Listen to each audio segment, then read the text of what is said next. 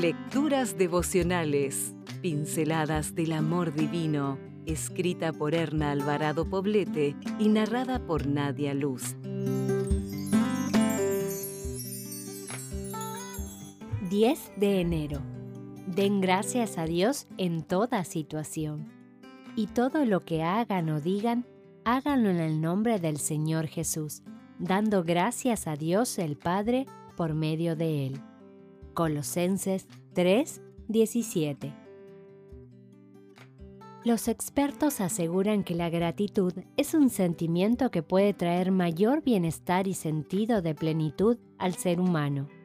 Afirman que la gratitud puede eliminar la negatividad y el desgano aún frente a las circunstancias más adversas. Un hecho tan simple como decir gracias no es tan fácil como pudiéramos creer hay quienes no perciben en su entorno nada por lo que agradecer.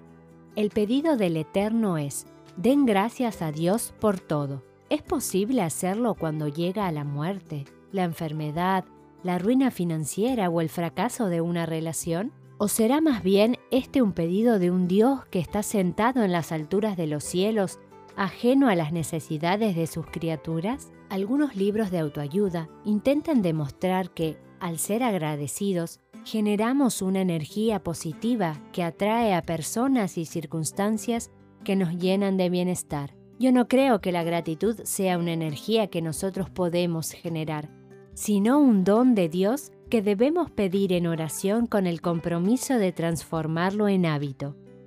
Enfocar la mente en el Dios dador de la vida es el principio de la gratitud. Hoy hubo amanecer y con él la vida inició su jornada lo saben las aves y lo proclaman con sus cantos al aire. ¿Ya lo hiciste tú? Al atardecer, cuando la naturaleza se despide del día con el canto de los grillos, ¿irás a disfrutar del descanso sin imitar su ejemplo?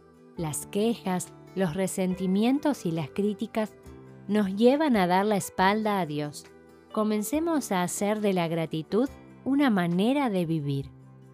Los siguientes ejercicios diarios podrán ayudarte a lograrlo. Arrodíllate y dile a Dios gracias. Experimentarás una sensación de bienestar. Escribe al menos tres cosas, situaciones o personas por las que das gracias.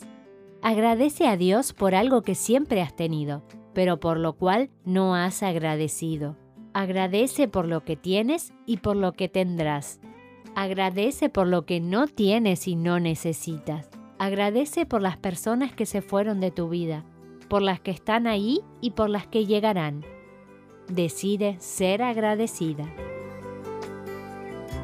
Si desea obtener más materiales como este, ingrese a editorialaces.com.